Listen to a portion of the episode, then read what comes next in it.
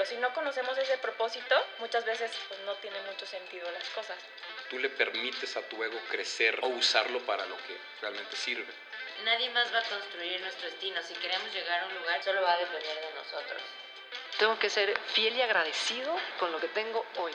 Sí puedes elegir guardarte una actividad para hacerla después, pero no puedes guardarte los minutos de hace rato para hacerlos al rato.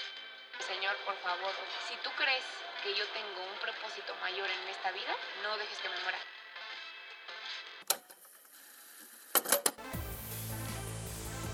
Bienvenidos a Secret Sessions, un espacio de emprendedores para emprendedores. Así que siéntate, relájate, aprende y disfruta del show. Hola, hola amigos, bienvenidos a un episodio más de Secret Sessions, el podcast. Estoy hoy súper feliz porque además de que me acompaña como siempre Marianne. Hola con su saludo único e irrepetible. Estoy con una persona que quiero muchísimo que ahorita vamos a presentar, pero antes de presentarlo, vamos a dar ahora sí que las noticias parroquiales. Para todos ustedes escuchas que nos escuchaban en SoundCloud, ya no nos van a encontrar ahí porque hemos evolucionado y nos pueden escuchar en Spotify. Literal, solamente buscan Secret Sessions, ahí estamos, se pueden suscribir. Creo que eso es lo único importante, ¿no? Y en Anchor. Anchor. Ya, gracias. Gracias por tu aportación, Mariana, como siempre. este, Así se llama literal. Bueno, nos pueden escuchar en todos lados y en nuestras redes sociales, ya saben. Entonces, el día de hoy estoy muy emocionada porque es un tema que creo que se ha vuelto para muchos tabú o como que lo esconden y también por otro lado también está muy latente por ciertas circunstancias que han estado pasando en los últimos años, que es el tema de la ansiedad. Y el día de hoy, el invitado es una persona que yo amo con todo mi corazón. Él es mi hermano. Michelle Iniestra, eh, les voy a dar rapidísimo su trayectoria porque si no, dos horas vamos a platicar literal de su experiencia porque como emprendedor y como profesional tiene mucho que enseñarnos, pero hoy el tema es emprender con ansiedad y creo que eso es algo que nos puede ayudar muchísimo. Entonces, les presento a mi hermano, Michelle. ¿Tiene, ¿Cuántos años tiene Michelle? 30 y siempre. 30 y siempre. Creo que tiene 30. Sí, tienes 31, ¿no? 32. ¿32? Michelle tiene... Ah, sí, pues sí, yo tengo 27, sí. Michelle tiene 32 años de edad. Desde los 17, me acuerdo, de hecho desde antes, pero desde los 17 empezó con su trayectoria profesional. Es de las personas más creativas que conozco. De hecho, Michelle, digo, Marianne siempre dice que qué onda con Michelle, por si no sabías, que todo lo que tocas lo prosperas o tiene éxito, ¿no? O sea, es demasiado creativo, pinta, es mago, toca la guitarra, toca batería, no canta bonito, pero es muy buen locutor. Desde siempre le he seguido sus pasos porque es de las personas más trabajadoras que conozco, más creativas que conozco. Eh, estuvo más de 10, 11 años en la industria de la radio, de hecho actualmente sigue estando presente trabajando en spots de radio y cosas como por aparte hace videos. Tengo un club de pádel, organizo torneos. este, Cocina, hace lettering. Ah, cocino, hago lettering, me gusta la parrilla y soy papaluchón. y, está casado, así que este, si tienen algunos planes, este, pues no, no, aquí no se puede, ¿va? Entonces, él es Michelle, lo presento así de rápido porque lo pueden seguir en sus redes sociales y lo pueden conocer, pero quiero que empecemos esta charla preguntándote por qué emprendiste, Michelle? ¿Por qué de ser una persona que estuviste empleado, que trabajaste con papá desde casa ayudándolo con las fotografías, estuviste en la industria de la radio, tuviste tu propia cafetería, fuiste mesero, trabajaste en tiendas enormes como, como Costco México, literalmente de cajero, de carga cosas, de acomodador de, no sé, producto y todo esto? ¿Cómo es que decidiste emprender? Creo que llegó un momento particular en el que me di cuenta que estaba limitado, es decir, que, que el marco que te brinda un trabajo tradicional en tiempo, en ingresos, en posibilidades, en libertad, pues está completamente delimitado y no está delimitado por ti, ¿no? Es decir, no tengo nada en contra de la gente que tiene un trabajo tradicional, pero creo que una persona que tiene un trabajo tradicional hace lo que le, le toca, ¿no? Gana lo que le dicen y, ni siquiera tiene la libertad de decidir cuándo puede o no puede salir de vacaciones. Entonces ahí fue cuando me di cuenta que necesitaba hacer algo más, que necesitaba un poco de libertad, que quería ampliar este círculo, no necesariamente arriesgándome a tomar el emprendimiento como la única cosa que hiciera en mi vida, porque obviamente todos queremos algo seguro. Entonces empecé a emprender mientras todavía tenía mi trabajo tradicional. Eh, una de las formas de emprendimiento que elegí fue el network marketing y empezó a prosperar. Entonces esto me dio cierta libertad para tomar decisiones más adecuadas con respecto a mi trabajo y a partir de ahí me, tenía, me, di cuenta que yo tenía la posibilidad de generar lo mismo que ganaba en mi trabajo tradicional sin un horario de tiempo y sin nadie que me dijera que era lo que tenía que hacer. Entonces decidí emprender, eh, yo siempre lo resumo así, por libertad o en una búsqueda de libertad. Bueno, antes de seguir, quiero decir, porque no puedo evitarlo, que si eres una persona que cree que necesita un ultra equipo para empezar un podcast, créanme que no. Voy a subir una foto del micrófono porque está muy chistoso. Ok, ok. Ahora, yo tengo una duda porque considerando a dónde va a ir la plática, a mí me gustaría que, que me dijeras, ¿tú te consideras una persona extrovertida o introvertida? Me considero una persona absolutamente extrovertida en mi manera de ser y de dirigirme a las personas allá afuera. O sea, puedo hablar con quien sea. Si me pides que le pregunte este, lo que sea a cualquier persona, puedo hablar con todo el mundo, puedo tratar súper bien a la gente. Soy muy extrovertido en, la, en las conversaciones, eh, vamos a decir, normales, naturales, socialmente aceptadas, pero soy muy introvertido con mis emociones, que de hecho esto va a ir dirigiendo un poquito la conversación hacia donde la vamos a llevar, porque creo que tú puedes ser extrovertido en ciertas áreas o con ciertas personas o en ciertos grupos sociales y muy introvertido en otros, ¿no? Que eso es lo que regularmente pasa. A veces como que queremos catalogar, ¿no? En este mundo ambivalente a la gente de, no, ella es extrovertida y él es introvertido, pero realmente tiene que ver mucho más con el contexto que como en realidad sea la persona, ¿no? No, no creo que sea algo como tajante. Entonces yo creo que en muchos aspectos soy súper extrovertido, me pones un micrófono, me pones a hablar con una persona, me pones a desarrollar una idea creativa y lo puedo hacer sin duda ¿no? Pero hay otros contextos en los que me cuesta muchísimo más trabajo. Lo pregunto porque me, me llama la atención. Obviamente yo estoy platicando esto desde mi trinchera, pero por ejemplo, yo que soy una persona que está emprendiendo a su, a su manera, pero que también tiene ansiedad y que es introvertida, yo pensé que como que solo los que éramos introvertidos podemos tener un nivel de ansiedad que nos impidiera como hacer las cosas. Entonces, me, me da curiosidad me gustaría que primero pues nos platiques en qué momento tú crees que em, empezaste con, con temas de ansiedad y si tú crees que te, te, ha afectado o no te ha afectado absolutamente nada en cómo manejas una vida de, de emprendedor, porque en lo, en lo, particular es como de mi, o sea, es uno de mis grandes obstáculos, porque sí, porque mi ansiedad es, es social, entonces claramente... Tú sí quieres hacer un negocio hay que hablar con gente, ¿no? Claro. Entonces, dicen. ha sido bastante interesante, pero me llama la atención y obviamente yo sé que hay muchas personas de, no sé, medios artísticos que tienen ansiedad y obviamente tratan con muchas personas, pero pues claramente nunca he tenido oportunidad de platicar aún con alguno de ellos, entonces está interesante saber si eres una persona extrovertida, si en algún punto se te ha reflejado o te ha obstaculizado obstaculizado tu emprendimiento. Entonces, si quieres, vamos por partes. ¿Cuándo te diste cuenta de que tenías ansiedad? Que a, lo mejor ya hasta fue desde muy chico y no sé. Y ya de ahí nos pasamos a cómo eso se conjunta con el emprendimiento. Ok, a ver, primero me gustaría como delimitar el marco teórico de la conversación. Lo primero que hay que comprender es que una de cada cuatro personas en el mundo, estamos hablando de una estadística inmensa, ¿no? Tiene algún tipo de ansiedad y o algún tipo de depresión. Es decir, son las dos enfermedades mentales más grandes del planeta. Entonces, a veces el tema es que existe muchísimo tabú al hablar de la depresión o de la ansiedad, porque prácticamente es como si habláramos del SIDA en los años 80, ¿no? Es como, ay, tiene depresión, ¿no? O tiene ansiedad.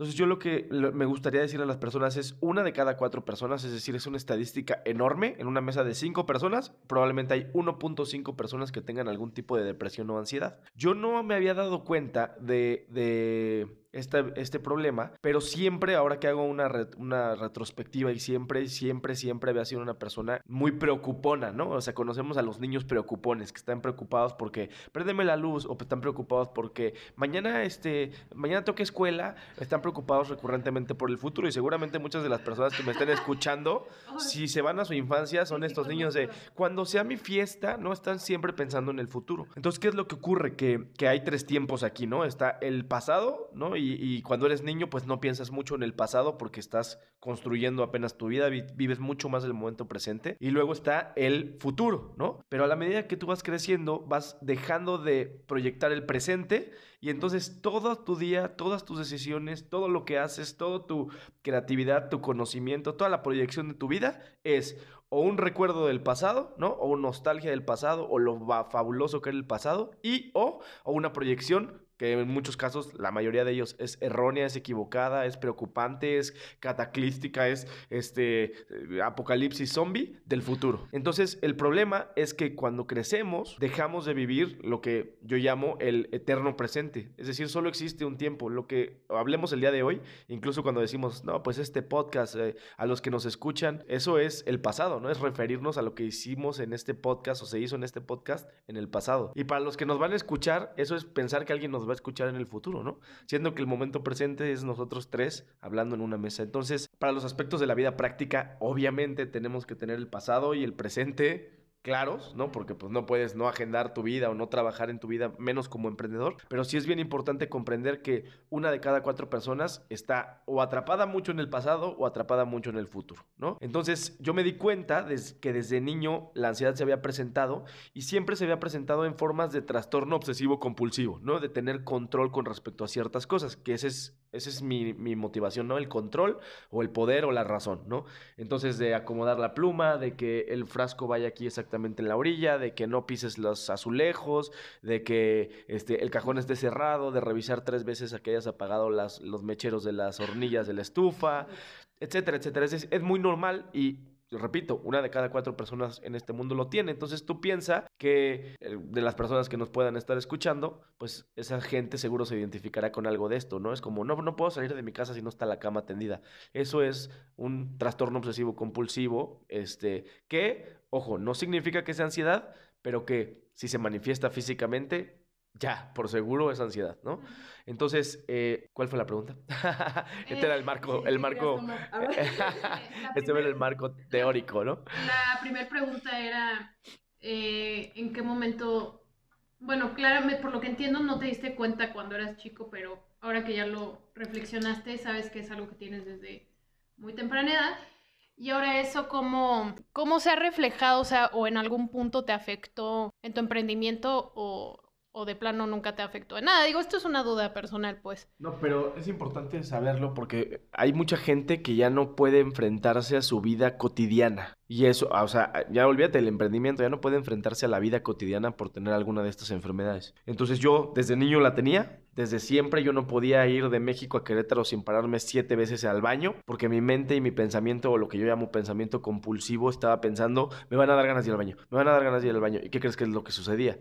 O sea, tú ponte en este momento y a los radioescuchas les hago el ejercicio. Tengo comezón. Ay, tengo un comezón. Híjole, tengo una comezón que no me la puedo quitar. Tengo comezón. Y automáticamente el cerebro, que el subconsciente está todo el tiempo receptivo y todo el tiempo trabajando, está listo para decir, ah, ya me dio comezón. Híjole, no puede ser, ya tengo comezón. Ya debo de tener alguna bacteria, algún virus, el coronavirus. entonces de repente tienes un pensamiento compulsivo en el que en 15 minutos te vas a morir. Que eso es lo que ocurre con las personas que tienen ansiedad. Entonces, nunca había tenido... Eh, ninguna manifestación de ello para poder hacer mis cosas, más bien siempre se reflejaba en mi estómago, que siempre decimos, ¿no? No es que a él los nervios o los miedos se le reflejan en la cabeza. Y hay gente a la que le da migraña, ve luces, no puede dormir, etc. A ella se le reflejan las emociones, y hay gente que llora o se siente triste o come helado y se queda a ver una película. Y a, ella, a él se le refleja en el estómago, entonces le, le, da diarrea o le da colitis o le da dolor de estómago o no, o tiene que ir al baño 44 veces antes de un evento em, importante. Esos son síntomas, ¿no? símbolos o, eh, vamos a decir, anuncios previos, son eh, trailers de que puedes tener una manifestación física de la ansiedad. Yo siempre había tenido la del estómago, ¿no? Me duele el estómago, estoy muy nervioso por el día de mañana, estoy muy nervioso por el examen, no, o, con el sueño, ¿no? No duermo bien, o tengo sueños, o tengo muchas pesadillas. Eso significa que tu cerebro no está descansando. Entonces empezó, empezó a afectar en mis emprendimientos y entonces ahí fue cuando decidí hacerme cargo y conocer muchísimo más, ¿no? Parte de esta información que estoy compartiendo el día de hoy. ¿Cuándo crees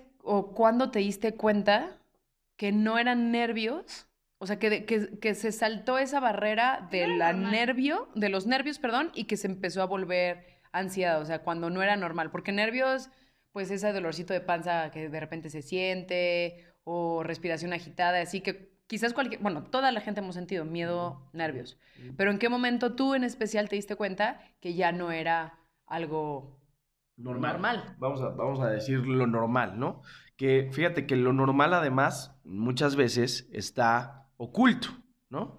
Yo tengo miles de amigos y, gente que me dice, no, es que yo no tengo ansiedad o no puedo entender cómo tienes ansiedad, pero se comen las uñas, ¿no?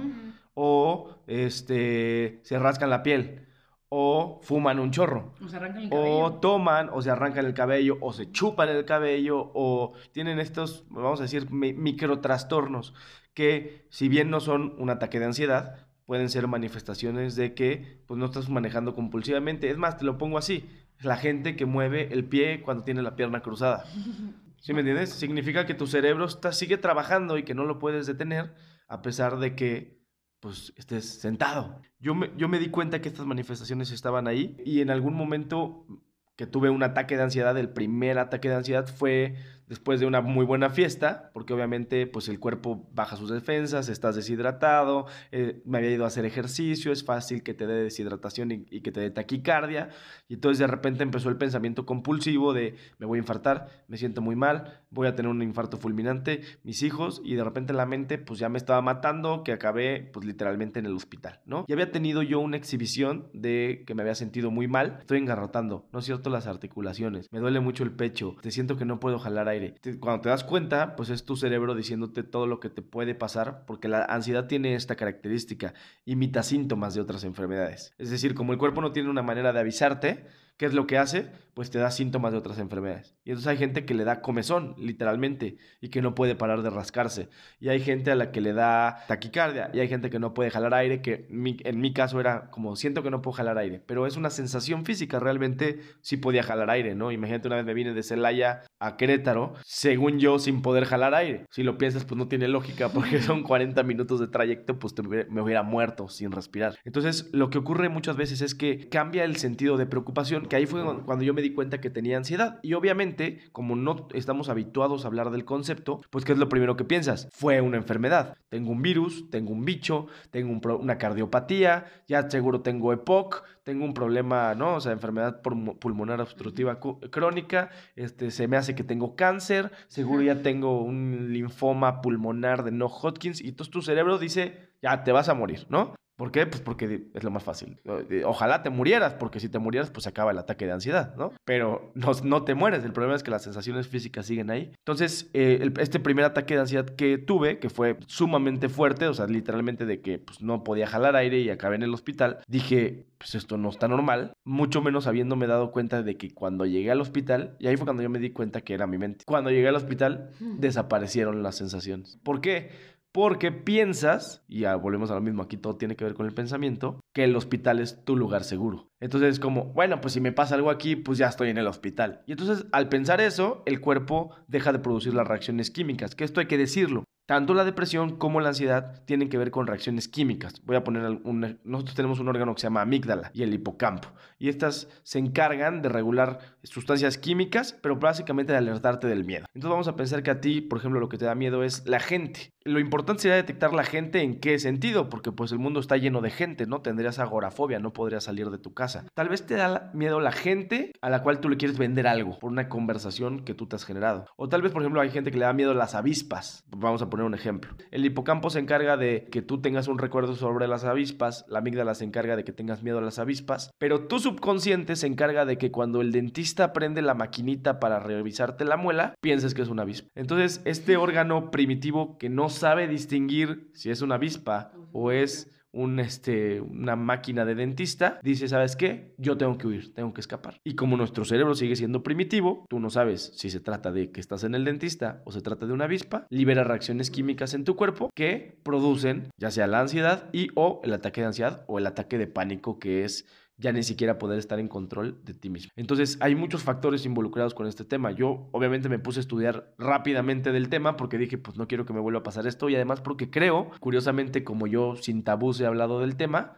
de repente, ah, yo también tengo, ah, yo también tengo, ah, yo también tengo. Y un montón de gente a mi alrededor, la cual yo no sabía, pues tiene ansiedad. No sé si contesté la pregunta, pero espero que sí. Sí, o sea, básicamente cuando se volvió un aspecto físico, como dices, una manifestación física, fue cuando tú en específico te diste cuenta que pues algo no estaba, pues para nada... No era normal, no era una preocupación. No era una preocupacióncita, exactamente, ¿no? Y eso que dices de la mente creo que es bien importante porque yo lo entiendo. O sea, a mí me platica alguien que lo acaban de operar de eh, el, apéndice y al día siguiente, literal, tengo, tengo inflamaciones y cosas que me hacen pensar que yo tengo lo mismo. Desgraciadamente lo llevo a ese grado. Yo lo llevo en el área de la salud siempre. Y si no es conmigo, es con la gente que quiero. O sea, Si le sale una roncha a una prima, estoy excesivamente angustiada por la roncha y resulta que le picó ayer un, mosco, ¿no? O sea, yo sí lo llevo, por ejemplo, al grado de la salud. Cuando pasó lo tuyo, les platicamos rápido, cuando pasó una circunstancia con, con mi mamá, otra con mi papá, inclusive con Marian, que al final no pasó nada. Yo estuve tres semanas en, en ácido pensando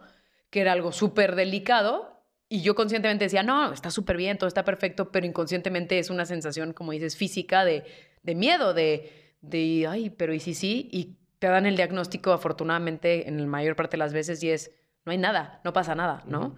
Como, como en este caso contigo. Entonces, eh, bueno, ahora para abrir como, la, como una charla un poquito más, este, pues con más carnita, quiero que contestemos los tres esta pregunta y, y como dice Michelle, más bien para los que nos están escuchando, en el momento en que lo estés escuchando, compártenos. ¿Creen que se puede emprender con ansiedad? ¿Qué te parece si primero contesta Michelle, luego tú y luego yo? Sí, pero tienes que hacerte rápidamente, y ese será mi consejo para las personas que digan, creo que yo puedo tener algo de ansiedad, tienes que hacerte rápido cargo de tus emociones. Porque en el emprendimiento estás expuesto a un montón de cosas, ¿no? Hay veces que el pato nada y hay veces que ni agua bebe. Entonces, y o sea, tú, tú ponte a pensar, ¿cuál es el peor miedo de un emprendedor?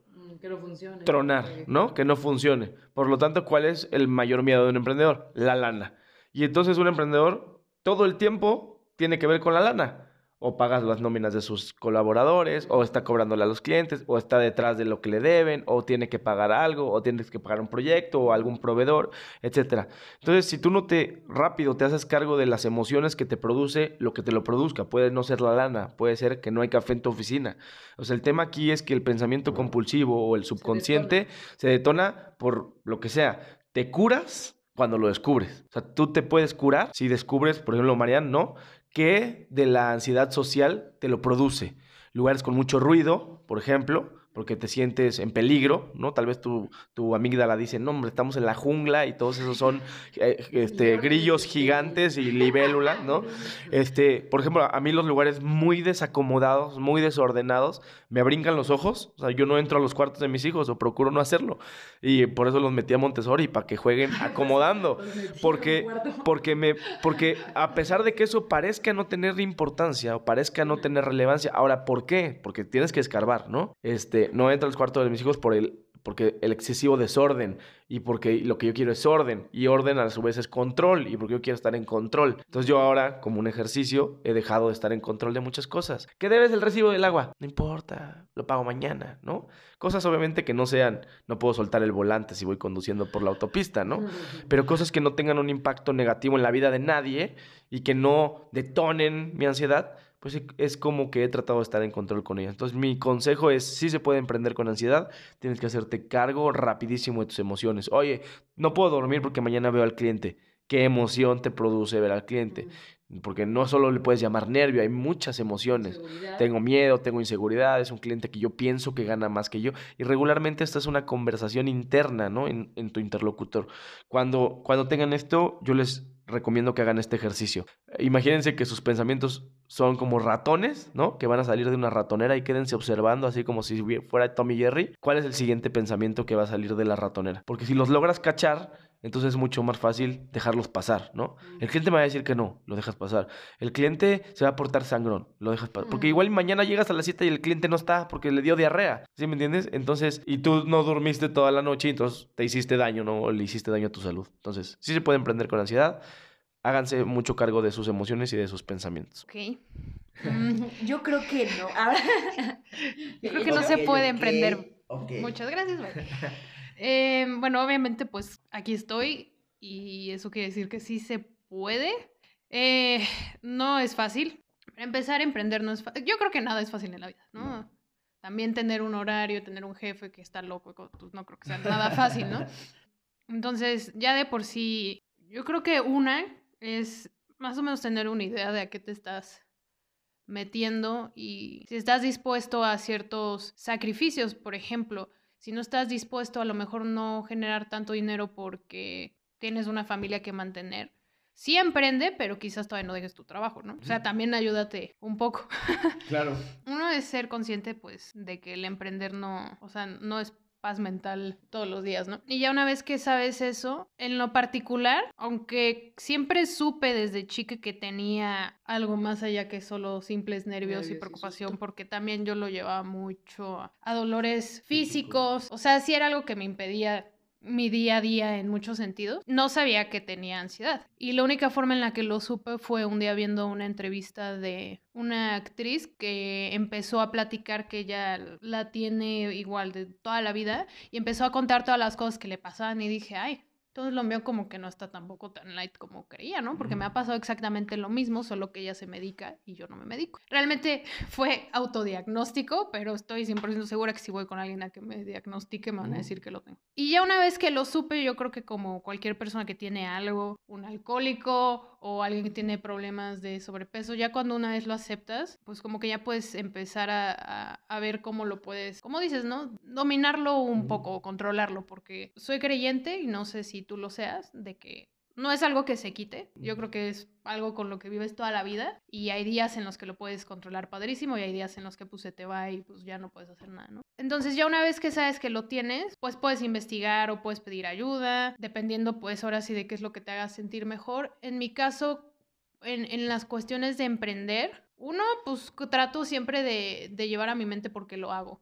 O sea, porque estoy emprendiendo. Como para tener un motivador de si hay que hablar con un cliente, bueno, ¿qué vale la, o sea, qué, qué, qué- pesa más? ¿Por mi objetivo o pesa más el que me vayan a decir que no, que me vean feo o que me tenga que pelear con él? O sea, ¿qué, qué, qué tiene más peso? Y lo que he aprendido en los últimos meses también es tratar de no controlar tanto la situación.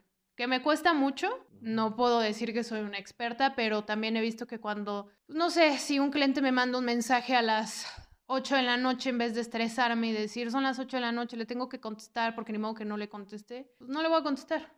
Lo peor que puede pasar es que al día siguiente me diga que por qué no le contesté y yo le diga que pues eran las 8 de la noche y que cada uno tiene una vida también, ¿no? Fuera del trabajo. Eh, entonces, em, sí se puede, simplemente hay que estar como muy conscientes de por qué haces las cosas y como dices, saber por qué también te dan, como se te represente la, la ansiedad, por qué te está dando y si vale la pena el, en mi caso, pues la angustia de, de esto está pasando, n- neta, si vale la pena que me ponga así o no. Y también estar como muy abiertos a que, repito, va a haber días que son muy buenos y va a haber días que van a estar horribles y no puedes hacer nada. O sea, realmente no hay forma como de... si ya te pegó, a a veces es muy difícil en todo un día salirse de ello. pues, hasta, como... que te duermes, ¿no? Sí, hasta que te duermes y ya al día siguiente dices, ay, como que exageraron, es como me pasa a mí.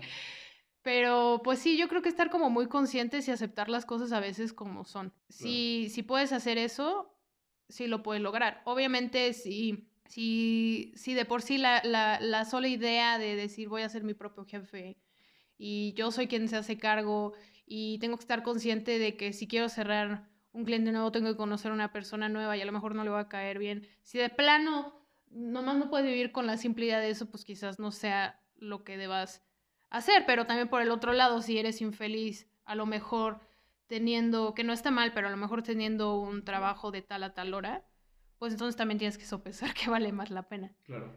Yo creo que sí se puede emprender con ansiedad porque, digo, más adelante vamos a hablar de esto, de gente reconocida que sentimos que son como inmortales, que al fin y al, al cabo también tiene ansiedad y gente que no puedes creerlo, ¿no? O sea, que tiene un imperio, que no le falta nada, que admiras, que lees sus biografías y resulta que, que lo tienen. Entonces, o que lo viven, o que es una eh, condición, no sé si eso se, exista o se pueda decir así, pero para mí claro que se puede emprender con ansiedad. Creo que se puede emprender, eh, no, no va a ser fácil. Yo creo que si tienes o no ansiedad, no va a ser. Si no tienes ansiedad en el emprendimiento, estoy segura que se te va a generar, ¿no?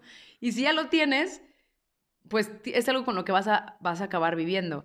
Porque, como lo dicen tanto Michelle como Marianne, sí hay un precio que pagar, muchos precios que pagar. Hay, hay, me encantó la frase del pato, que no la voy a repetir para no hacer el marianazo que, que siempre repites las frases mal, entonces no la voy a repetir, pero la que dijo del pato Michelle. ¿Ves? Pato agua, pato nada. Hay veces que el pato nada, hay veces que ni agua bebe. Entonces, ¿a qué se refiere esto?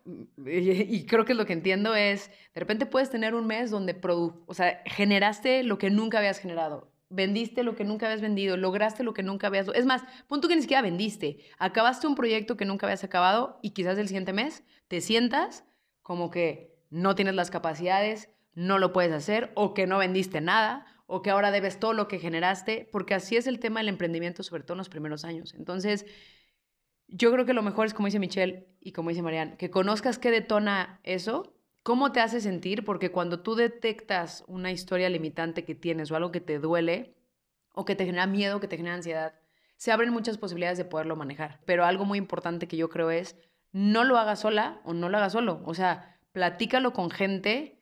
Si tu familia o la gente alrededor no te entiende, una, ni porque son emprendedores, o dos, porque no te creen de la ansiedad, busca mentores a través de YouTube, busca mentores a través de redes sociales que vivan lo mismo, personas que les pase lo mismo, lee biografías de personas, busca entrevistas de celebridades, por ejemplo, con ansiedad, y, y, que esas personas sean tu compañía y sean tus mentores y aprende ellos cómo lo están, cómo lo están haciendo y busca ayuda en amigos, en especialistas, en quien tú quieras, pero yo creo que busca ayuda, porque el emprendimiento yo para mí es la mejor aventura, es lo más divertido. Hay meses súper difíciles, hay momentos súper complicados, pero hasta esos, si los ves y aprendes a enamorarte del proceso, como bien dicen, son gloriosos, aunque de repente, como dices, pues tengas que pagar la luz y no es que no puedas pagarlo, ¿no? Adelante. Yo a- aquí quiero agregar algo. O sea, el tema es- con un trabajo tradicional es que tú de tu trabajo tradicional, vamos a decir, en el ritmo circadiano, pues duermes ocho horas, trabajas ocho horas y haces lo que quieras ocho horas, ¿no? Esa es la idea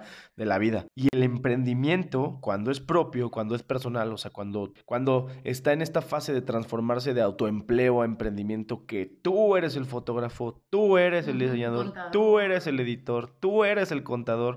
Ya te apoyas de alguien, pero tú eres el líder, tú eres el manager. Tú eres el que la caga. ¿Dónde se, tú eres, sí, tú eres el que la caga. o- ¿Dónde separas? ¿No? Yo de mi trabajo del radio llegaba, a las 10 apagaba el Nextel, a las 10 apagaba el radio de chingas su madre, 8 horas, mi jefe y todas las estaciones y todos los spots y todos los clientes. Como emprendedor, ¿dónde apagas? Y el tema es este, el resultado del negocio está estrech- estrechamente ligado a tu resultado emocional. Ay, vendimos 100 mil pesos, estás feliz, 100 mil baros, ya te imaginaste con sutilidades, ¿no? Haces el baile del Joker, ¿por qué? Porque generaste entusiasmo, emoción, estás contento, estás eufórico, este, tú- el resultado se manifiesta allá afuera, bueno, en tu emprendimiento y en ti. Pero lo mismo pasa, y que además pasa más veces, Claro, en el ¿no? otro lado. Del otro lado.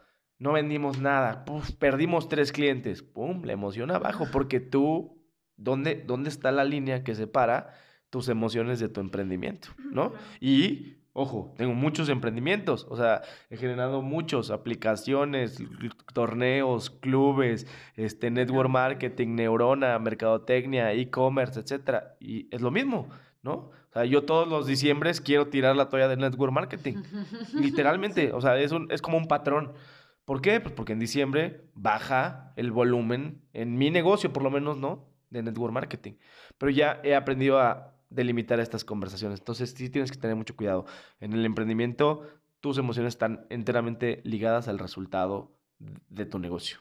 Es complejo eso. Y ahorita dijiste algo que me llamó muchísimo la atención. ¿En qué momento pones una, una línea? Por ejemplo, una agenda tuya, la otra vez mencionabas en una capacitación precisamente de neuromarketing, que tú pusiste alarmas en el día para hacer ciertas actividades con tus hijos. Con... Entonces, por ejemplo, tú, Michelle, ¿cómo tratas de manejar dentro de lo que se puede? Porque es dentro de lo que se puede, o sea, como bien dicen muchísimos emprendedores y emprendedoras, tener una vida balanceada y querer tener muchísimo éxito es muy complicado. O sea, va a haber días donde no te va a dar tiempo de meditar y va a haber días donde no te va a dar tiempo de vender nada porque llevas meditando todo el día. Entonces, sí va a ser balanceado globalmente, mensualmente hablando si quieres, pero al día está muy difícil que todos los días puedas hacer ejercicio, que todos los días puedas leer, que todos los días puedas orar, que todos los días puedas pintar, ¿no? Entonces, tú, por ejemplo, ¿cómo o haces este intento de mantener esa línea balanceada como emprendedor en el que apagas el switch de la oficina, ya cerró y es momento para mí, para mis hijos, para mi esposa, para el pádel, para el golf, para todo esto, por ejemplo? Hay varias, o sea, hay varias, a- varias áreas y esto yo lo aprendí porque yo sí fui, o sea, un súper empleado. O sea, la verdad es que si yo tuviera un negocio me encantaría encontrar un empleado como yo. Entregado, que se ponía la playera, entraba más temprano que todos, me salía más tarde que todos, iba Bueno, los dicen sábados, que iba los empleados domingos. que emprenden son los mejores Claro, empleados. claro, claro, claro. entonces- ¿Por qué? Porque es fácil, cuando te das cuenta de las habilidades que tú tienes como empleado, de que puedes incluso liderar allá afuera, ¿no? Entonces, yo lo que me di cuenta es que regularmente la gente, la gente agenda dos cosas, sus eventos sociales, sus eventos de trabajo. ¿Y qué pasa con todas las demás áreas? ¿Dónde está el área física, el área intelectual, el área social, el área familiar, el área espiritual, el área profesional? O sea, ¿por qué solamente haces un espacio? Y este es un ejercicio que se los dejo de tarea a los emprendedores. ¿Por qué solo hay espacio en tu tiempo o en tu agenda? Ya, ya, ya dije lo del ritmo circadiano, pero lo voy a repetir. En teoría, la vida perfecta es ocho horas duermes, ocho horas trabajas, ocho horas haces lo que quieras. Ocho horas. Puedes leer, puedes meditar, puedes ir a la iglesia, puedes ser altruista, puedes ir a ver niños, puedes... Entonces, ¿en qué momento? Yo me di cuenta, obviamente, de que mi vida estaba desbalanceada porque para mí era casa, trabajo, casa, trabajo, casa, trabajo. Pero en la casa no cumples porque estás, estás en el trabajo todavía y en el trabajo no cumples porque traes los pedos de la casa. O así en las áreas que tú lo quieras ver. O sea, yo veo gente que está con sus hijos y que están con el celular respondiendo correos de la oficina. Entonces realmente no están con sus hijos. Ojo, esto también me pasó a mí. De ahí yo dije, ¿sabes qué? Prefiero quality, yo les llamo quality times. A ver, voy a dormir, voy a dormir 20 minutos. Y por ejemplo, que en mi casa saben, yo me duermo 20 minutos. 20, no me echo 3 horas, 20 y tengo una alarma para quality time con mis hijos. Y quality time es, dejo el celular, jugamos a las luchas o a la mancha moras o al barco o a las escondidillas o me pongo los patines con ellos, o sea, pero porque si no, no estás ni en una cosa ni en la otra, ¿no? Y aprender, en mi caso, yo fumaba antes y yo me di cuenta que mucho de mi fumar era para dividir espacios en mi día. Fumaba cuando me despertaba, fumaba cuando me subía al coche, fumaba cuando me bajaba del coche, fumaba este, antes de llegar a la casa, fumaba después de comer, fumaba antes del café. Entonces, como para dividir espacios. Entonces, lo que empecé a hacer, sin fumar ya, es empezar a dividir espacios, ¿no? O sea, mis power hours son de las 9 de la mañana a las 12 del día. Entonces, ahí, por ejemplo, chamba. Cuatro horas en las que puedo meter citas, chamba y me pongo una madriza. A las doce y media, una del día, voy por mis hijos, estoy con ellos, como con ellos, jugamos, me duermo 20 minutos, leo, medito. Y a las 5 de la tarde tengo otro lapso que puede ser deportivo, social, otra cita, pero ya no es mi power hour, ya si tengo una cita o una junta, ya es ah, estoy añadiendo algo a mi calendario. Entonces yo es lo que recomendaría a, las personas, ¿no? Eh, empezar a encontrar balance en distintas áreas. y, fíjate, y así eh, llevo, llevo y manejo muchas cosas. O sea, las redes sociales de uno, de dos, de tres negocios, dos tiendas en línea, el otro negocio, la agencia, los torneos. O sea, ahorita en este momento está corriendo un torneo y el sábado tengo una junta de arranque en Querétaro del Network Marketing sin ansiedad. O bueno, sin manifestaciones de la ansiedad. Porque estoy más en control, dejando el control suceder, ¿no? El control como que es algo que queremos tener, pero también es algo que puede suceder si tú lo delegas, obviamente, ¿no? Si lo sueltas, porque pues nadie lo puede tener si tú lo quieres tener en tus manos. Entonces, ese sería mi consejo para los emprendedores ansiosos, preocupones. Oye, digo, te lo digo de verdad, gracias, porque estás justamente en tu Power Hour platicando con nosotros. Pero esto para mí es Power Hour y es valioso, es agregarle valor a la gente. Hay, o sea, de verdad, de verdad, hay miles, miles y millones de personas que tienen manifestaciones físicas de la ansiedad que no pueden desarrollar sus emprendimientos o sus trabajos o sus vidas o sus relaciones de pareja porque tienen una de estas enfermedades. Para mí esto es parte de las Power Hours. Obviamente hoy es un día más relajado porque está el torneo, ¿no? Va a ser una locura en la tarde, entonces, pues ahora sí que estoy eh, total y absolutamente tranquilo, no se preocupe. y, por ejemplo, y esto sí es una duda que, que, me vino a la mente ahorita. O sea, eh, tu, power, tu Power Hour estamos hablando que son alrededor de como tres horas, ¿no? Tres horas y media, cuatro, horas eh, seguidas que neta te las programas así. Duros. Pero, por ejemplo, a la semana tú eres de las personas que se pone metas de, en el network marketing, o sea, en Usana en específicamente, voy a dar tantas presentaciones a la semana o ya no, o tú ya te diste cuenta que tú ya no funcionas así. Fíjate que ahora, o sea, después de, de todo esto y este aprendizaje, me he dado cuenta, y es la filosofía con la que ahora hago las cosas, desacelera en lo macro, acelera en lo micro. Es decir, lo macro, todavía hay tiempo para hacer diamante, todavía hay muchos espacios para el Club del Millón de Dólares, todavía hay muchas ciudades donde no se conoce el pádel, todavía hay muchos clientes que no han hecho video corporativo. O sea, en lo macro hay tanto espacio que no lo vas a llenar ni tú ni nadie. Y en lo micro puedes tener acciones súper concretas y súper establecidas que te permitan llegar a lo macro sin volverte loco, Ok, por ejemplo. ¿no? Entonces, oye, pues yo eventualmente quiero tener otro club en otra ciudad. Bueno, primero tiene que estar bien las finanzas de este. O que la imagen de este esté espectacular. O que el Instagram de este club esté increíble. O que hoy vender un Omega, ¿no? O sea, porque a veces la gente, vuelvo a lo mismo, la gente quiere dar pasos agigantados. Y esto le pasa muchísimo a los emprendedores. Voy a poner mi empresa de comercio digital. ¡Pum! Fui, le vendí a tal cual empresa, un startup, 5 millones de dólares, la chida. Obviamente, así a ese ritmo elevan su ritmo de vida, y coche, y casa, y terrenos, y camionetas, y así mismo truenan como ejotes. Siendo que, y fíjate, y esto es muy curioso, porque la gente menos aventada, más estructurada, a veces tiene resultados mucho más consistentes. ¿Por qué? Pues porque hoy hicieron algo, y hoy hicieron algo, y hoy hicieron algo. Y tú ves este fenómeno, o sea, realmente, ¿no? Si tú ves a Yuya, pues Yuya no es que sea muy bueno su contenido, o Wherever Tomorrow, no, porque Yuya ponle tú que sí tengan contenido. Wherever Tomorrow es comedia. ¿Qué es lo que pasó? Consistente. Él no quería ser el youtuber millonario que tuviera el show en México y que diera conferencias por toda la... Él no, no, no empezó queriendo dar ese brinco. ¿Qué empezó haciendo? Subiendo videos. Subiendo videos. Subiendo videos. Subiendo videos. Y no dejó de subir videos por años hasta que de repente el éxito fue de la noche a la mañana, como yo le llamo, ¿no? Entonces, yo, ese sería mi consejo. Desacelera en lo macro. No tienes que volver loco, no tienes que ser diamante mañana, no tienes que cerrar mañana las cuentas de Aeroméxico, Bridgestone, Volaris, todas al mismo tiempo. No es necesario que hagas eso. Puedes cerrar a la dentista de aquí de la esquina. Y a la nutrióloga de aquí a dos cuadras, que requiere clientes. Este, y si tú vendes macetas, puedes venderle al vivero de aquí de la carretera. Porque a veces queremos eso, no, no, es que yo quiero que me compre Walmart. Güey, no le puedes vender al vivero y quieres que te compre Walmart. Primero véndele al vivero. Esa es mi filosofía. Y esa filosofía me ha hecho vivir más tranquilo. Porque todos los días empujo un poquito, ¿no? Como que siento que los voy moviendo. Algunos días avanzan más, otros días avanzan menos. Mis diferentes emprendimientos, a mis diferentes formas de ingreso. Y a lo que me he acostumbrado, que también es algo en lo que ya ni siquiera quiero estar en control, es a la lana. O sea, hoy puedo traer literalmente 45 mil pesos en efectivo y mañana no. Y entonces ya no regulo mi estado emocional Con base al dinero. con base a si los traigo o no. Porque aparte ese es un, es- un, es- un estado, o sea, es un estado mental. Es una tontería. Si lo- te pones a verlo, o sea, si yo ahorita te pongo 45 mil pesos en la bolsa y te digo que andes todo el día con ellos, Sí, mentalmente puedes. mentalmente sientes poderoso, con que no me puede pasar nada, me compro lo que yo quiera, me armo la fiesta de mi vida. Que podrías tener ese mismo estado mental con un peso en la bolsita de los... Exactamente, ¿no? Entonces tiene que ver mucho más con los estados mentales y con estas microaceleraciones.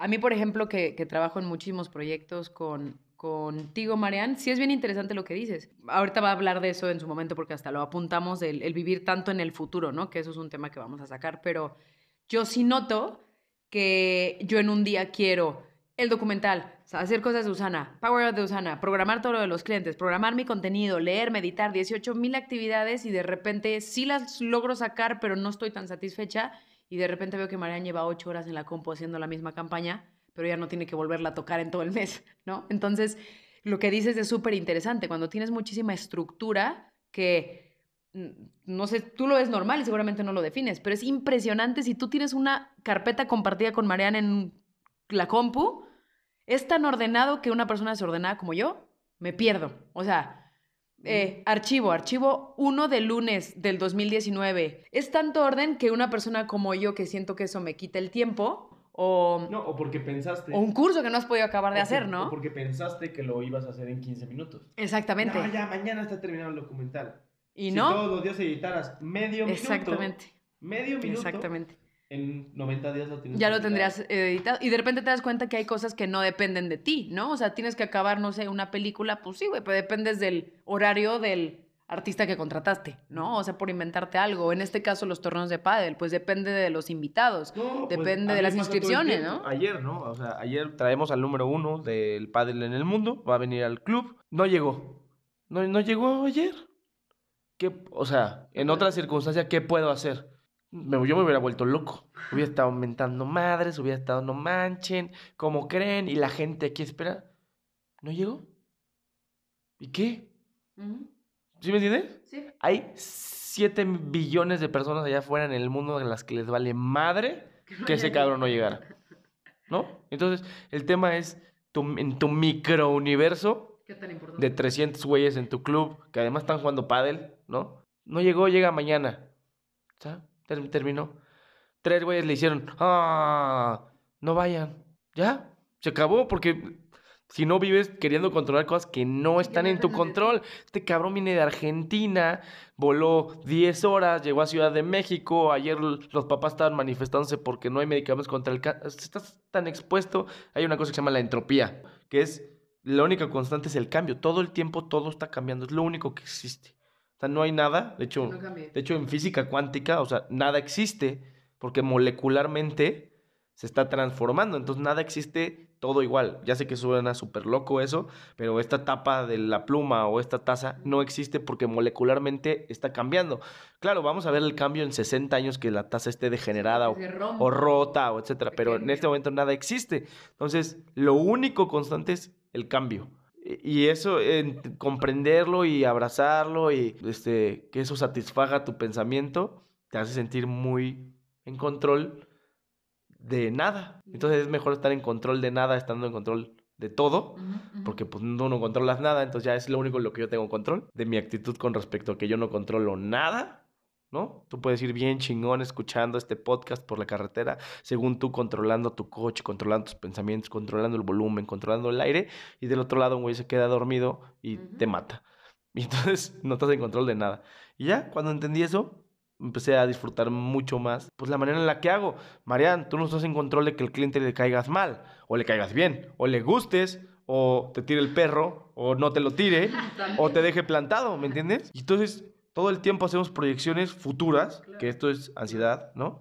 De lo que va a pasar. Yo llevaba tres semanas imaginándome el momento, Vela llegando al club, los chisperos, la alfombra roja, y al cabrón se le retrasó su vuelo en la Ciudad de México. Entonces, ahora sí que no estamos en control de absolutamente nada y hay que aceptarlo y disfrutarlo. Entonces, una, una, ¿cómo crees, Michelle, si sientes que es como muy repetitivo, pues ya pasamos, ¿no? Porque creo que ya salió que es cuando se manifiesta físicamente, pero ¿cómo podemos darnos cuenta?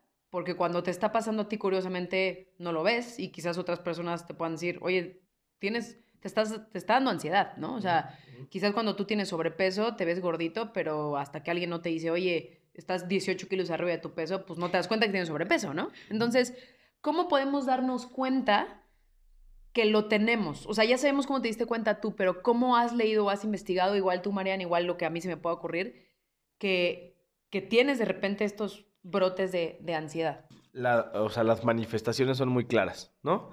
Una persona que duerme todo el tiempo, eh, casi, casi todo esto tiene que ver con los límites. Duerme todo el tiempo. Hay una manifestación ahí de algo. No duerme nada. En era mi caso, ¿no? O sea, a ver, ¿cómo puedes imaginarte que una persona que tiene tres hijos y que hace todas las actividades que hace, se duerma a las 4 de la mañana porque no puede dormir, entre comillas, ¿no? Porque, porque tomó café y se despierta a las 7, ¿no? Entonces duerme todo el tiempo o no duerme nada. Come todo el tiempo o no come nada. Está feliz todo el tiempo o está triste todo el tiempo.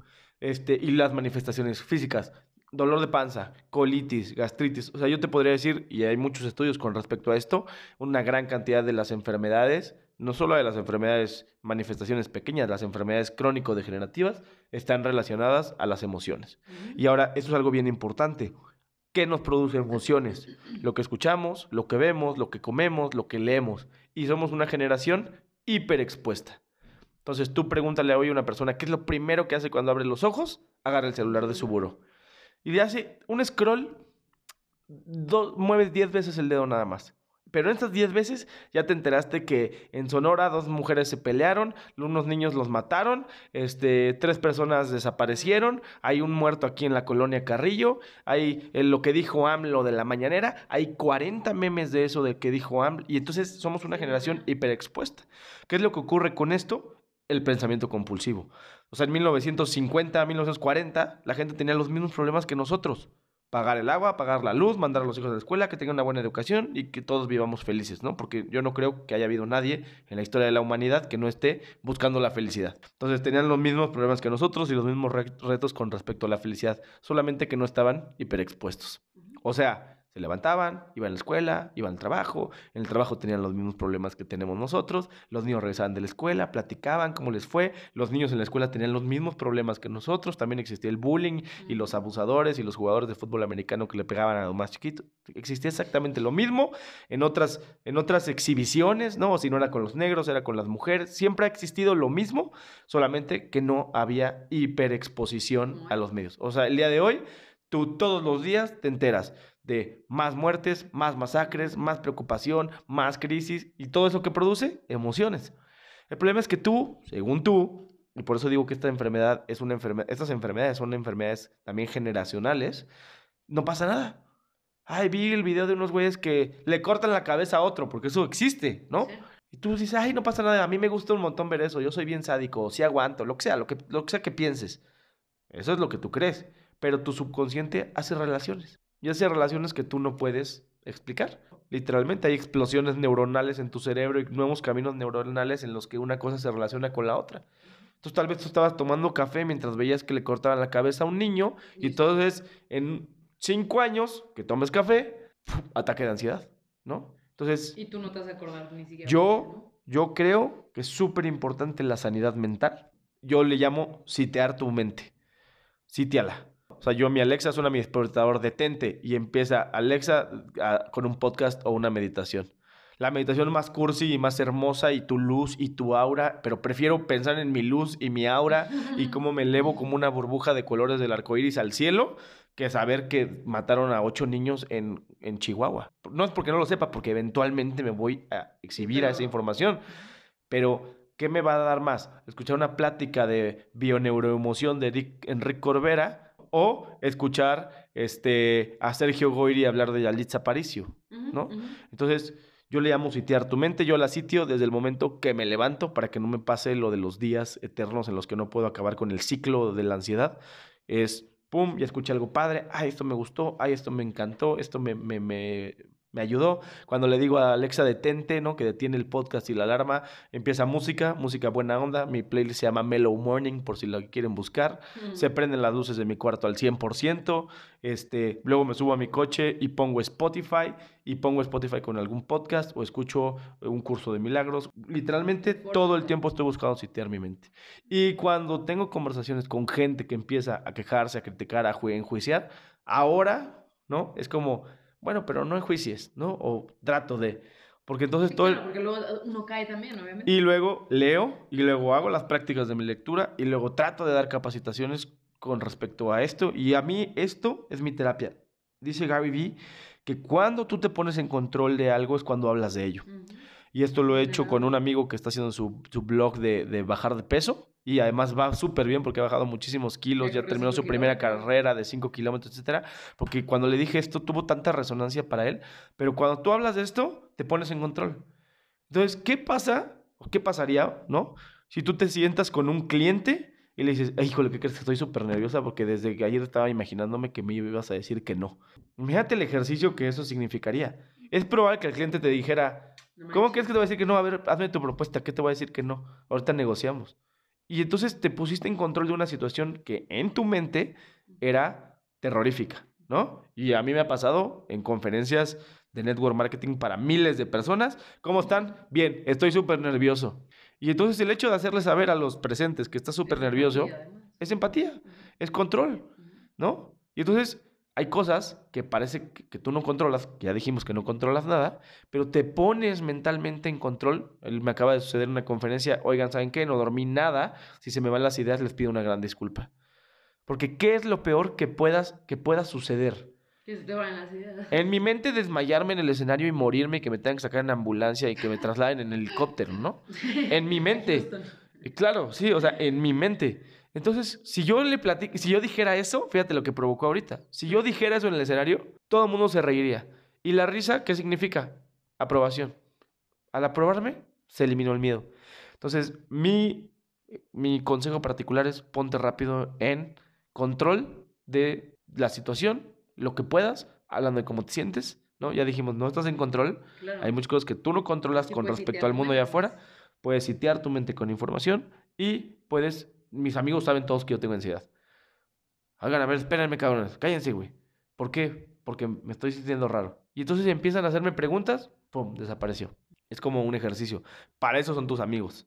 Si no tienes el poder de hacer eso, o No son tus amigos. A, las personas con las que estás no son tus amigos, no, te- no confías en ellos, porque no les puedes decir que sientes miedo, o que sientes temor, o que sientes que el mundo se va a acabar. O B, no estás en el lugar adecuado, ¿no? Y eso también viene a, a colación ahorita. ¿Qué haces? ¿Qué haces en un lugar inadecuado? Yo antes iba a todo. Boda, boda. Boda de no sé quién, boda de no sé quién. Boda de no sé quién, que no sé qué, que no sé qué, que ni lo conoces. Boda de ni- que ni conoces. El cumpleaños, el cumpleaños. El cumpleaños, el cumpleaños del güey, este güey que no conoces. El cumpleaños del güey que has visto una vez en tu vida. Entonces de repente yo me di cuenta que me generaba ansiedad asistir a eventos o estar en lugares en los que no quería estar.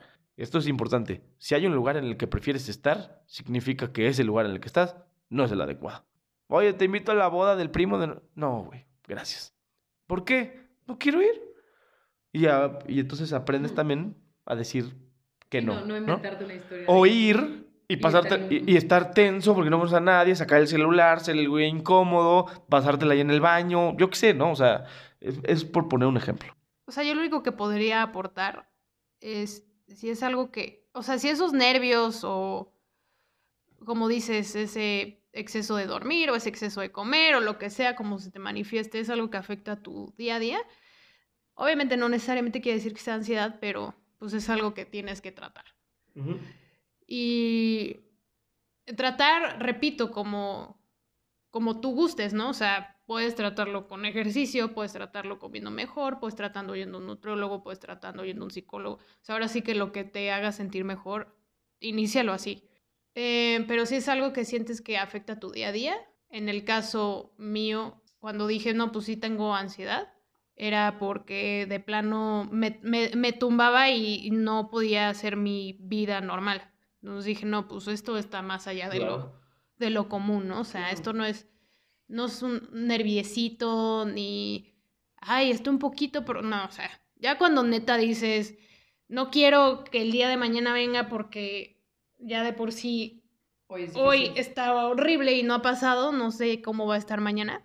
Ya cuando te pasan esas cosas, yo creo que es momento de empezarte a preguntar qué es lo mejor que puedes hacer para, para sentirte para sentirte mejor. Y a mí me gustaría añadir, eh, citar a una gran amiga de nosotras que se llama Vivian, que ella platicando hace unos días justamente parecido del tema, pero añadido la depresión, la baja autoestima, así platicando de lo que pensabas cuando eras más chica y cosas de tu vida en general. Ella me, nos dijo una frase que me resonó mucho, que tiene que ver con lo que dijiste ahorita, que es cuando te llama más la atención comer y dormir, necesitas ayuda.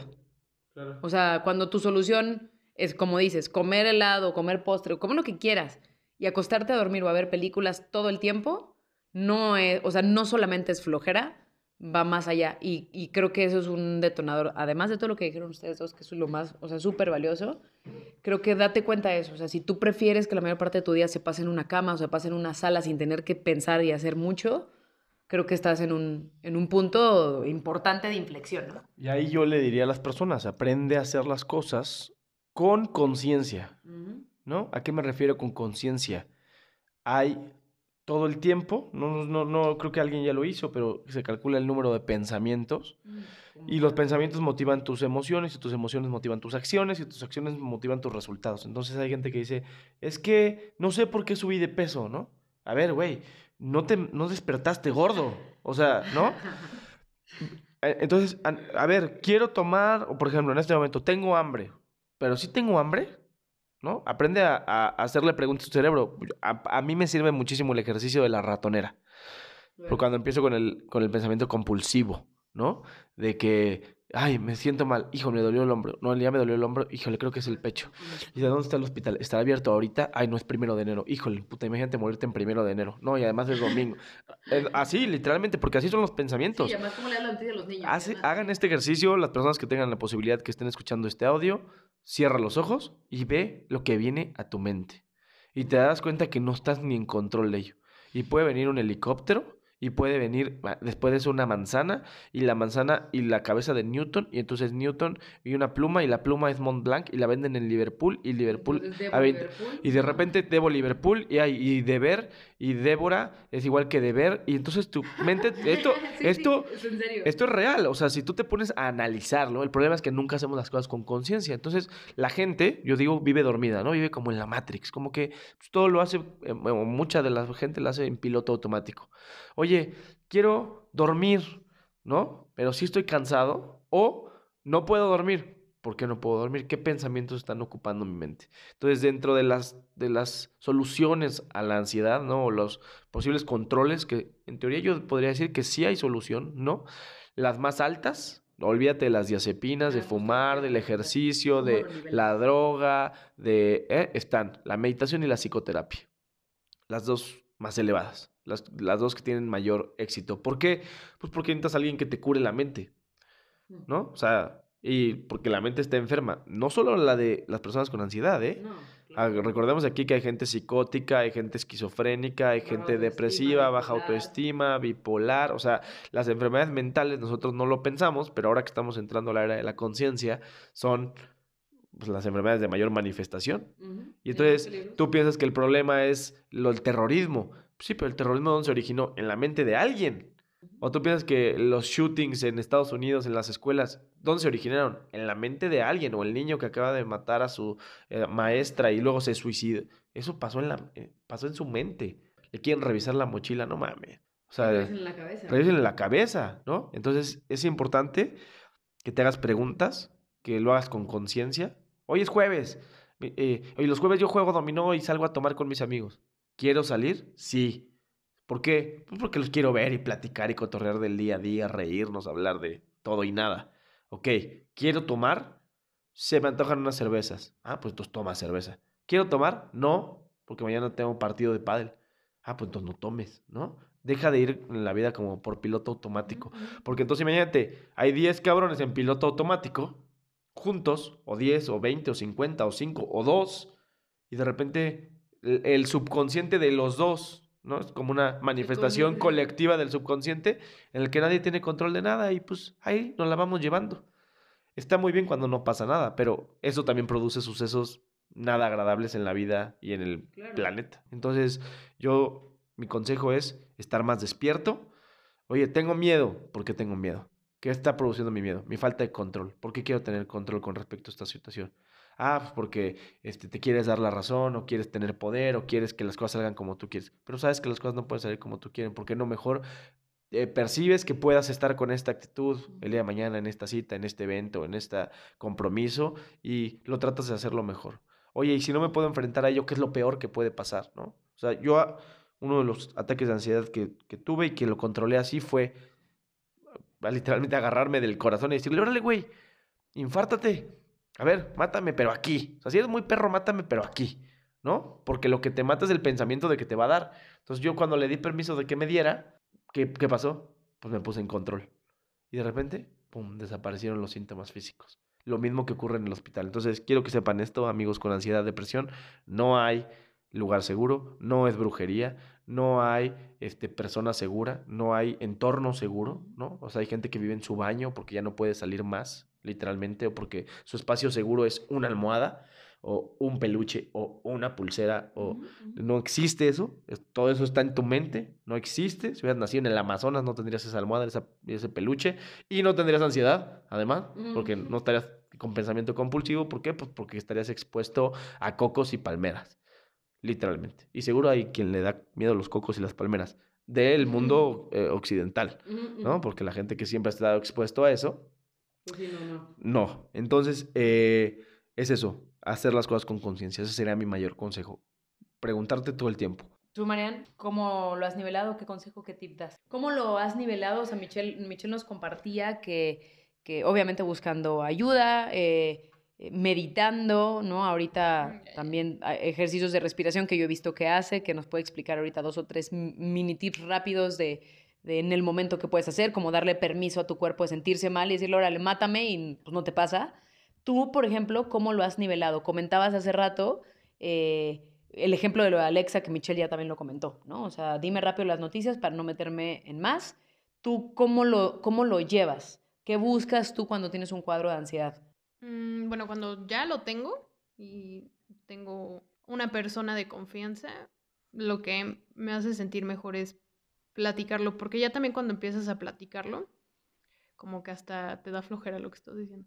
O sea, al inicio no, pero ya después, como obviamente estás en un loop y solo estás pensando exactamente lo mismo, pero con variaciones diferentes, pues ya llega un punto en el que dices, bueno, creo que ya está muy pendejo lo que estoy diciendo, ¿no?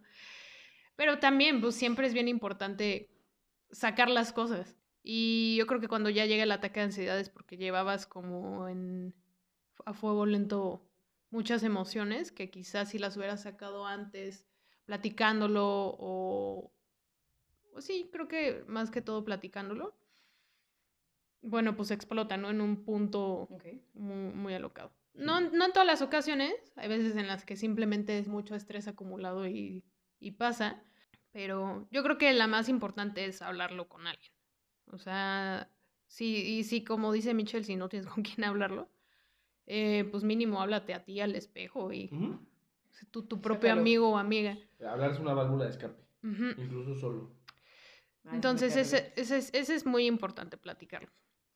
Y repito, yo creo que para todos hay formas diferentes. Hay personas que se sienten mejor haciendo ejercicio intensivo.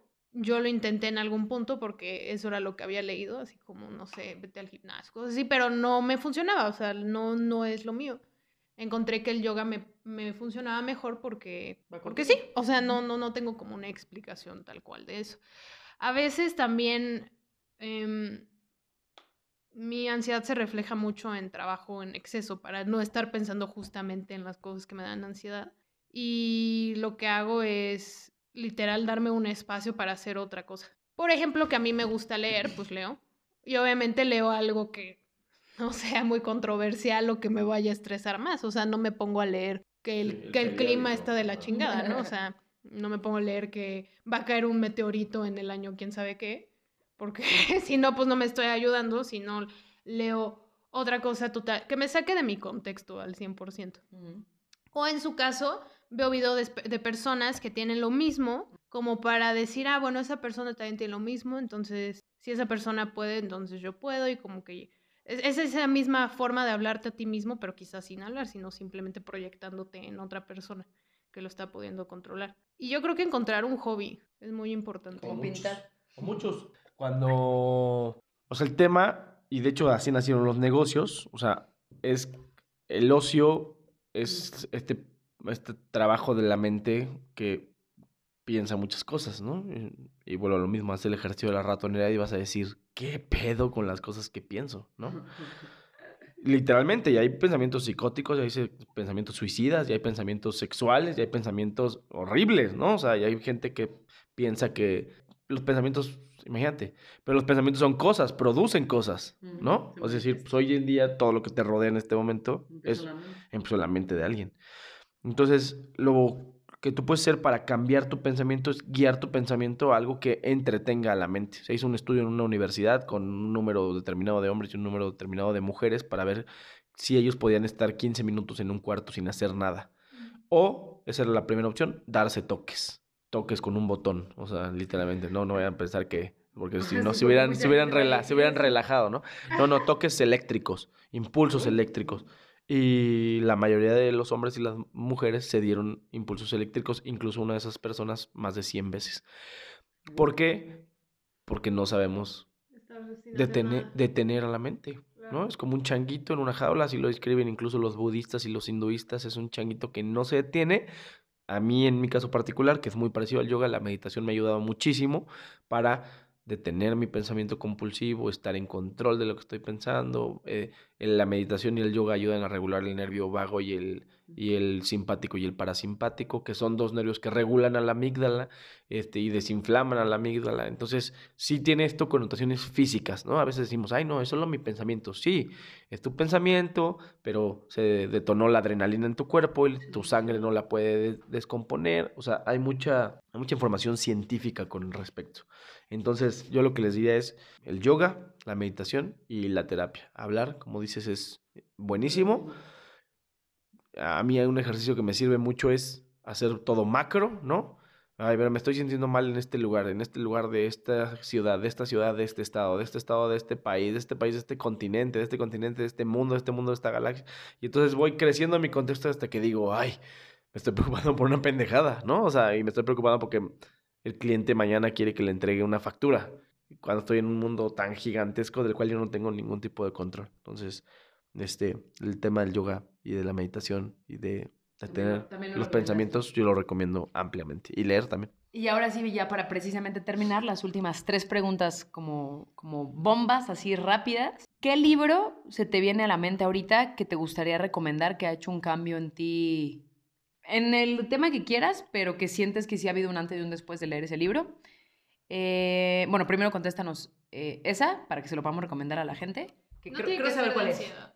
No, No, no tiene que ser de- no tiene que ser de ansiedad. O sea, un libro que me haya cambiado la Cañón, que sí perspectiva. haya un Michelle antes y después de ese libro. El poder de la hora. Y o, bueno, yo creo que el poder de la hora, porque el poder de la hora me acercó a muchos otros libros este, que me han cambiado muchísimo. Pero el poder de la hora definitivamente sería ese. O sea, de Tolle. Es un, un librazo. O sea, así realmente lo, lo lees y lo disfrutas y lo, lo, lo, lo desmenuzas, te vas a dar cuenta del valor que, o sea, todo el valor y toda la, la inteligencia que hay en ese libro, a pesar de, ser- de un concepto tan simple y tan práctico. Ok. No lo he leído, pero creo que de todos los que hemos entrevistado, casi todos lo recomiendan. Yo nunca lo he leído. Eh, ahora, ¿qué pregunta nunca te han hecho que te gustaría que te hiciera alguien en cualquier tema? O sea, algo que te gustaría que algún día alguien te preguntara. Puede ser lo más estúpido o lo más elaborado, pero que el día que alguien te lo pregunte, o sea, nosotras, puedes decir, por fin, ya me han preguntado todo. lo- todo.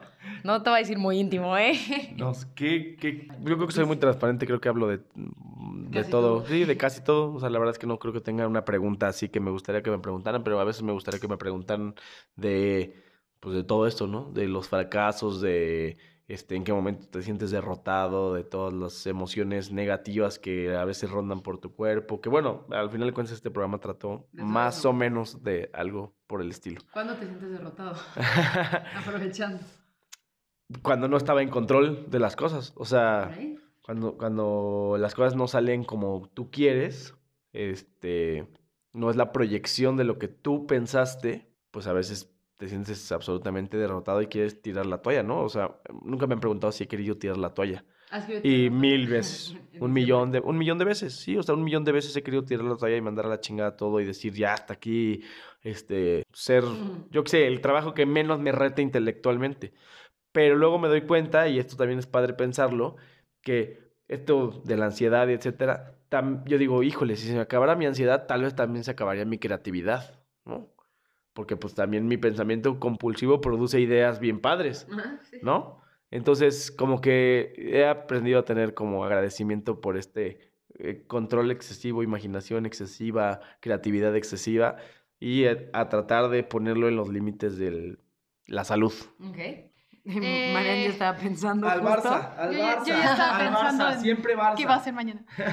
Este, eh, de en los últimos meses, ¿cuál ha sido el mejor consejo que te han dado, has escuchado, leíste? Digo de últimos meses porque siempre que decimos el mejor consejo, como que la vida es muy Amplia. larga. Entonces, de los últimos meses que has sentido que, como decía Nina, o sea, que sí viste un cambio cuando lo le- leíste, que hayas accionado sobre él. Él fue leído y es que nada de lo que vemos, sentimos, pensamos, planeamos, somos, existe. Ustedes ya que suena súper Y yo elevado. así de- Sé que suena súper elevado porque tú, ¿Eh? Porque tú puedes decir con certeza que las cosas existen, pero vuelvo a lo mismo, son proyecciones de Temporales. temporales, ¿no? De la mente pasada, ¿no? O sea, de que estamos teniendo el día de hoy. y no existe la- el futuro, ¿no? O sea, el único lugar en el que existe los recuerdos es en tu imaginación, porque pues ahí existen los recuerdos y entonces el- a la mayoría de las cosas tú le pro- provees un valor, un significado, basándote en el valor pasado que tú conoces. Entonces podrías decir cómo suena esta taza de porcelana, incluso la gente que me está escuchando se lo podría imaginar, y cómo se siente la porcelana en tus labios. Y si yo hablo de café, un recuerdo, el pasado, te dice cómo sabe el café, pero eso no existe, ¿no? Realmente, porque tú no sabes si eso sí es café o es lejía, ¿no? Y del mismo, sí, o sea, no sabes, ¿no? Y del mismo modo, no, eh, el futuro no existe, el único lugar donde existe el futuro es en tu imaginación, literalmente. Entonces, sí, para mí es, nada existe más que el eterno presente. Y entonces, si aprendes a hacerte cargo y estar en control y disfrutar y vivir, pero vivir realmente, o sea, vivirlo con todo el eterno presente, te vas a dar cuenta que el mundo es mucho más maravilloso de lo que parece que es el futuro catastrófico en el que no tienes afore y nadie nos vamos a jubilar. ¿Me entiendes? Porque es como, güey, o sea, igual me muero ahorita, o sea, ¿no? Y tampoco el pasado terrorífico o nostálgico que nos hemos contado de que un tiempo fue mejor o peor, porque eso no es real, o sea, no existe. No existe el pasado, existió ese momento en presente. Esto está muy elevado, pero este, me he estado metiendo mucho en estas ondas. Me han ayudado muchísimo a comprender mi ansiedad, porque entonces ya no me identifico, ¿no?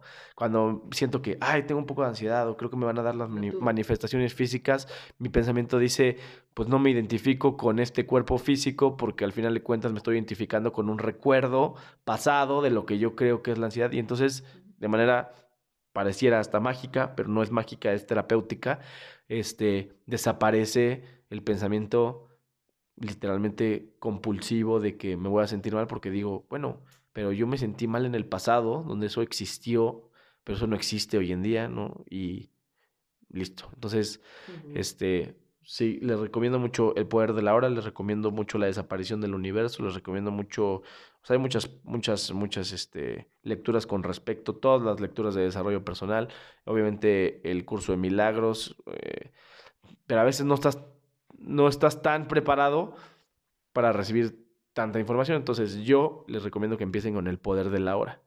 Porque es un libro bien simple, bien estructurado de esto que yo estoy hablando a mí yo puedo decir que prácticamente me sacó a flote de las sensaciones de la ansiedad, ¿no? Y es, esto es las mejores palabras que he escuchado en mi vida, es solo existe el eterno presente. Que además es la verdad, ¿no? O sea, literalmente además, esa es- no hay otra cosa más certera que eso en el universo. Entonces, este, eso sería. Pues listo. Ya, ya creo que es de los episodios más ricos que hemos tenido en información y en, y en genuinidad, porque creo que es un tema que a mucha gente le cuesta mucho trabajo decir. Cuando lo más importante es ser vulnerable, porque cuando eres vulnerable, como dices, tienes control de muchas cosas y empatizas y puedes cambiarlo y puedes ayudar a mucha gente. Entonces, muchísimas gracias, hermano mío, por haber, por haber aceptado. A veces yo decía, pues cuando lo invite, pues lo voy a invitar por esto y esto y esto de emprender, pero creo que también hay temas más importantes que nos pueden ayudar más que a veces un tip, que no es que no sea importante, ¿no? Financiero o, o de ventas, cuando pues no puedes hacer esas cosas y no estás tú bien como persona. Entonces, muchísimas gracias a todos ustedes. Marianne, Michelle, escúchenos ahora en Spotify, en Anchor, en YouTube y en iTunes como Secret Sessions. Y pues cualquier comentario que tengan, recomendación o que nos quieran confesar y platicar ustedes cómo se han sentido y cómo les puede ayudar este audio, por favor, por favor, platíquenos y compártanselo a gente que crean que deben de escucharlo. Y si tú tienes alguien que crees que debe de escucharlos, porque probablemente el primero que le debe de escuchar eres tú, entonces ponle play, recomiéndalo y hagamos una, un grupo colectivo de gente que nos estemos ayudando. Así que, ¿algo más que quieras añadir, Marian? Que no sea bye, está prohibido. No, ya nada. Es todo. adiós. Adiós. ¿Algo más, Michelle? No, este, si tienen ansiedad en algún momento, con mucha confianza me pueden escribir, eh, con además con toda la privacidad del mundo, en mi Instagram, Michelle Iniestra, en mi Facebook, a mi teléfono celular, este, eh, porque es importante hacerse cargo de estas emociones. En la medida en que tengamos un mundo más sano, vamos a tener, más sano mentalmente, vamos a tener un, un mejor mundo. Pues muy bien. Chau, chau. Nos escuchamos en la siguiente.